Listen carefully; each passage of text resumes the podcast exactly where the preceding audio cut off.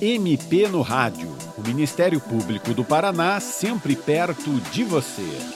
O MP no Rádio fala nesta edição sobre vacinação, por conta do início do Programa Nacional de Vacinação de 2023, retomado nesta semana pelo Ministério da Saúde. Nosso entrevistado é o promotor de justiça Daniel Pedro Lourenço, que atua no Centro de Apoio Operacional das Promotorias de Justiça de Proteção à Saúde Pública, uma unidade especializada do Ministério Público do Paraná. Doutor Daniel, por que é importante se vacinar e buscar a vacinação dos filhos? Já há bastante tempo, se descobriu que para determinadas doenças, a vacinação é a melhor estratégia para prevenir o acometimento de várias doenças. Então, assim, algumas doenças já foram erradicadas, outras foram controladas. A gente viu agora, né, de próximo, a, a Covid, como que ela foi controlada, né, por conta da vacinação. Né? Então, a melhor estratégia, a mais barata e a menos dolorosa para toda a sociedade é a própria vacinação. Daí a importância de, de buscar a vacinação dos filhos.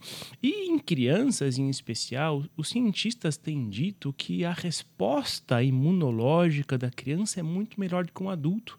Então você já previne e erradica algumas doenças desde a primeira infância. E lembrando também, né, que não é só uma proteção individual, né? não é só o seu filho que você está protegendo quando você adere a uma campanha massiva de vacinação, é uma proteção coletiva. Né? Até uma criança que não foi vacinada, ela acaba sendo protegida porque o amiguinho dela da escola foi vacinado, porque todos os amiguinhos dela foram vacinados. Então, veja, não é uma não é um tratamento medicamentoso, não é assim, fiquei doente, vou tomar um remédio. É uma prevenção e é uma prevenção coletiva, né? Algumas doenças elas deixam de existir elas passaram a sumir do nosso mapa de doenças porque teve uma estratégia coletiva de vacinação.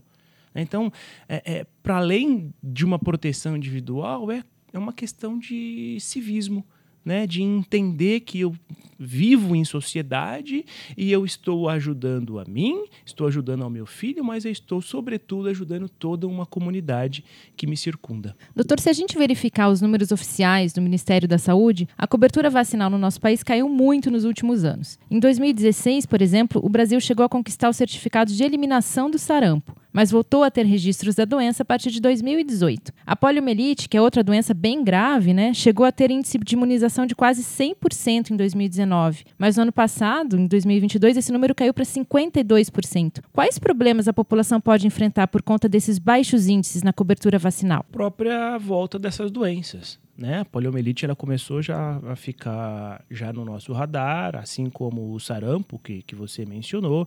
Se você para de, de, de vacinar, há, há, uma possibilidade dessas doenças voltarem e acaba voltando com bastante força, porque se você perde a janela de vacinação, é, a pessoa fica absolutamente exposta. E aí, se esse vírus volta a circular na nossa comunidade, né? Porque não fizemos esse reforço coletivo, se ela volta, depois o controle dela, o manejo dela é muito mais dificultoso. Né? Então, é uma preocupação muito grande esse baixo índice de cobertura vacinal pela reintrodução dessas, dessas doenças. Né? Demorou muitos e muitos anos para erradicar, mas a gente percebe, pelos números que nos têm sido disponibilizados, que o retorno dela é muito mais rápido do que a erradicação. Né? Então, temos que começar um trabalho forte, sério e imediato para que isso não se prolongue muito no tempo para nova erradicação dessas doenças.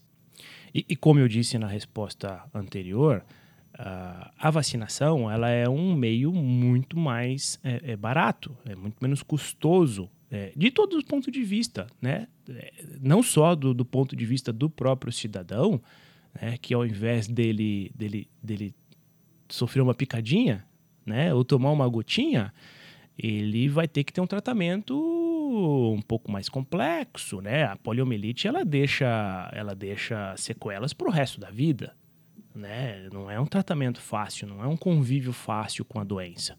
Mas do ponto de vista do sistema único de saúde também, né? É muito mais custoso para o Estado fazer uma fisioterapia, fazer um tratamento medicamentoso, às vezes até internação hospitalar, do que disponibilizar uma, uma vacina. Então, o custo pessoal, sanitário e financeiro é muito maior quando há reintrodução de doenças. E teria alguma explicação para essa queda na cobertura vacinal? Sim, tem, tem alguns estudos que se chegam a algumas conclusões. E eu, eu lendo esses estudos, eu não, eu não vou descartar nenhuma dessas conclusões. Vou falar algumas delas. A primeira é o surgimento de uma campanha, de um grupo que se denomina antivacina, os famosos antivax, né? que não, não, não acontece só no Brasil, acontece, é um fenômeno mundial, que são pessoas que são contrárias à vacinação, sem alguma claro, com, as explicações que eles têm, mas sem muito, sem muito embasamento científico, né? Eles são contra a vacinação de uma forma um pouco ferrenha e, e, e fechada. E esse movimento ele tem aumentado. Em decorrência desse movimento, mas não só, tem o surgimento de muitas fake news. E é apontado pelos estudiosos que têm se debruçado sobre esse fenômeno de, de, baixa cobertura vacinal, eles dizem que a fake news ela tem aumentado em, em um grau bem preocupante e isso tem diminuído bastante a, a, vacinação. Mas um dos outros motivos, e desse que eu me apego um pouco mais para debater, é a própria eficácia da vacina. Por incrível que pareça, o fator da vacina funcionar e funcionar muito bem explica também um pouco do porquê as pessoas param de vacinar. E eu vou usar alguns exemplos, né? Isso que vocês me trouxeram aqui dessas duas doenças, a poliomielite. Conhecemos alguém que tem poliomielite? que passou por poliomielite? Sim, era mais antigamente, né? Era coisa antiga. Era coisa antiga. Na minha geração, eu tenho lá meus já 43 anos de idade, eu conheço poucos, pouquíssimos. Da geração de meus sobrinhos com 15, 16 anos, zero. Da minha filha de 6 anos, zero. Aí as pessoas param de se preocupar com a poliomielite. Da mesma forma, o sarampo. Quando a gente tem uma, uma população com um índice de 100% ou próximo de 100% de vacinação, o sarampo some. Quando o sarampo some, você para de se preocupar com o sarampo. E, por exemplo, até um pouco mais próximo, vamos lá, Covid. O que, que aconteceu com a Covid? Quando surge a vacina, uma correria louca para se vacinar. Um dos grandes problemas que nós enfrentamos, inclusive, foi de fura-fila. Veja, todo mundo queria se vacinar, ou grande parte da população queria se vacinar, e você vai se vacinar logo. A partir do momento em que a vacinação ganha força e tem uma redução drástica da doença na sociedade, a nossa preocupação agora é que as pessoas não estão indo se vacinar.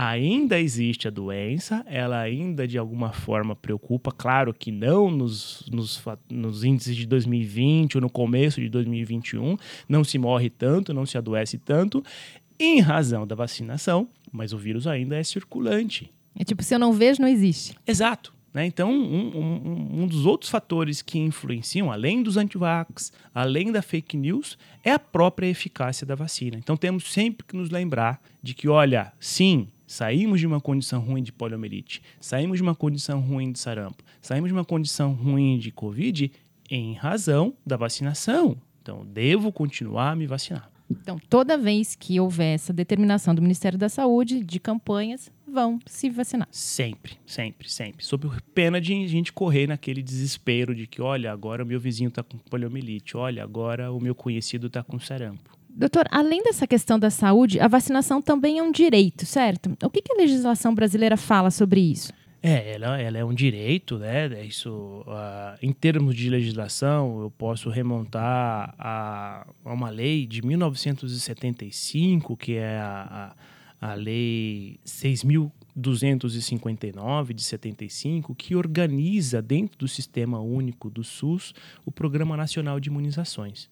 Né? Ali é dito que algumas vacinas, inclusive as que o Ministério da Saúde vai catalogar como de caráter obrigatório, elas vão ser dispensadas a toda a população. É um direito por conta dos princípios que, que orientam o próprio Sistema Único de Saúde. Né? O princípio da universalidade, que diz que vai ser é, dispensado a todos todos os insumos e tratamentos é, de saúde. Então, é, é, um direito garantido na Constituição e, e, e nas leis que orientam o Sistema Único de Saúde.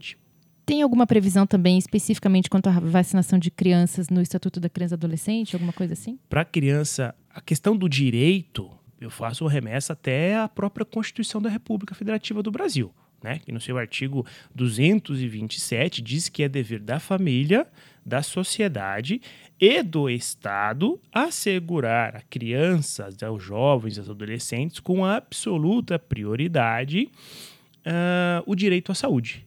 Né? Então, se estamos garantindo ali o direito à saúde e a forma mais eficaz de proteger contra doenças é a vacinação, então está aqui é, é, é, o direito da criança e, de outro ponto, a obrigação do Estado, da família e da sociedade em garantir a eles. Né? E no Estatuto da Criança, da mesma forma, quase que replicando esse, esse dispositivo constitucional, também está lá garantido o direito à saúde. E tem um artigo, né, que foi um pouco debatido agora na época do Covid, que para a criança diz que toda e qualquer vacina que seja aprovada pelos órgãos regulamentares, que seja aprovada pela Anvisa, que, que, que seja dispensada pelo Ministério da Saúde, elas são de caráter obrigatório. Doutor Daniel, a omissão deliberada em relação a vacinas, ela é crime? Não, não é crime a gente pode entender que isso é um anticivismo. A pessoa ela não é uma pessoa que colabora com a eliminação de um vírus no, no seio da nossa sociedade. A gente pode entender que isso de repente não é um, um ato é, é, moral, né? mas ilícito criminal não. É um direito da pessoa se vacinar. A vacina deve ser disponibilizada a todos pelo Ministério da Saúde. Mas se ela, adulto, conste do que está fazendo, não se vacinar, ela não vai ser tipificada. Ela pode vir a ter algumas restrições. Isso mundialmente existe e isso foi dito pelo Supremo Tribunal Federal como possível. Né? Ninguém se obrigará à força a vacinar alguém, mas ela pode ter restrições. Por exemplo, para febre amarela, se você não tem a vacinação em dia para febre amarela, alguns países podem não aceitar. Né? A União Europeia países que fazem parte do Pacto de Shenzhen, eles não admitem pessoas que não tenham vacinação em dia de febre amarela. Alguns países da América do Norte assim também. E com a Covid isso apareceu com um pouco mais de força, né? Vários países eles têm restrições para entrada no próprio território nacional deles ou em determinados eventos, shows, partidas de futebol, se a pessoa não apresenta o comprovante de vacinação. Certo. E o senhor até apontou bem a questão adultos. E no caso de crianças, por exemplo, o caso de um pai que deliberadamente deliberadamente não vai levar os filhos para vacinar. Nesse caso, ele está cometendo um crime? Veja, voltando àquele artigo 227 da Constituição que diz que é dever da família, da sociedade do Estado assegurar o direito à saúde para a criança. Portanto, é um dever dos pais vacinar os seus filhos, garantir a saúde dos seus filhos. Mas isso também não chega a vir a ser crime. A desobediência a esse comando legal não é crime. Outras respostas podem ser dadas o artigo do próprio Estatuto da Criança e do Adolescente, no seu artigo 249, ele prevê a imposição de algumas sanções administrativas, aplicação de multa. Algumas outras sanções podem vir a, a desencadear disso, mas crime não. Não, não vai ser punido criminalmente, não vai ser preso em razão disso. Claro que se ele não só por isso, pela vacinação, mas se mostrar que são pais que tratam de forma irresponsável a saúde do seu filho, pode haver medidas mais drásticas, mais graves, claro, repito, não só em razão da falta de vacinação, mas de todo um contexto familiar que expõe a risco uma criança, esse pai ele pode ser afastado do poder familiar. Doutor, e como e a quem a gente pode noticiar esses casos de omissão deliberada em relação à vacinação? O Ministério Público está de portas abertas para receber essas informações. O fluxo normal não seria esse. Né? O ideal é que, inclusive, há uma lei estadual no Paraná de que para crianças e adolescentes se matricularem deve apresentar a carteira de vacinação atualizada. Aí, a partir daí, quando a escola identifica isso, ela ainda assim faz a matrícula, porque o direito à educação é um outro direito que não pode ser afastado de forma alguma. Então a criança ela vai ser matriculada, ela vai frequentar a escola, mas a escola deve comunicar ao conselho tutelar. E a partir daí é desencadeado algumas fases, o conselho tutelar vai procurar essa família, vai entender o que aconteceu, vai orientar sobre a importância da vacinação. É... E pronto, a gente espera que aí se resolva não se resolvendo, há uma comunicação ao Ministério Público que vai instaurar algum procedimento para investigar o que acontece com essa família. Doutor, e para encerrar, então, a gente está começando a campanha nacional de vacinação agora essa semana. O que, que o senhor teria a dizer para o nosso ouvinte, para o pessoal que tem filhos? Eu peço agora não como um promotor de justiça, mas eu peço como um cidadão, como pai de uma criança de seis anos, que levem os filhos a se vacinar, que fiquem atentos às campanhas que devem ser divulgadas de uma forma massiva pelas secretarias estadual, municipal, pelo Ministério da Saúde, que busquem as suas carteiras de vacinação, que busquem o, o, posto de saúde. Nós temos o sistema mais avançado em termos de vacinação. Isso se mostrou bem importante no, na, na, campanha da Covid, isso mostrou bem importante na erradicação de várias doenças.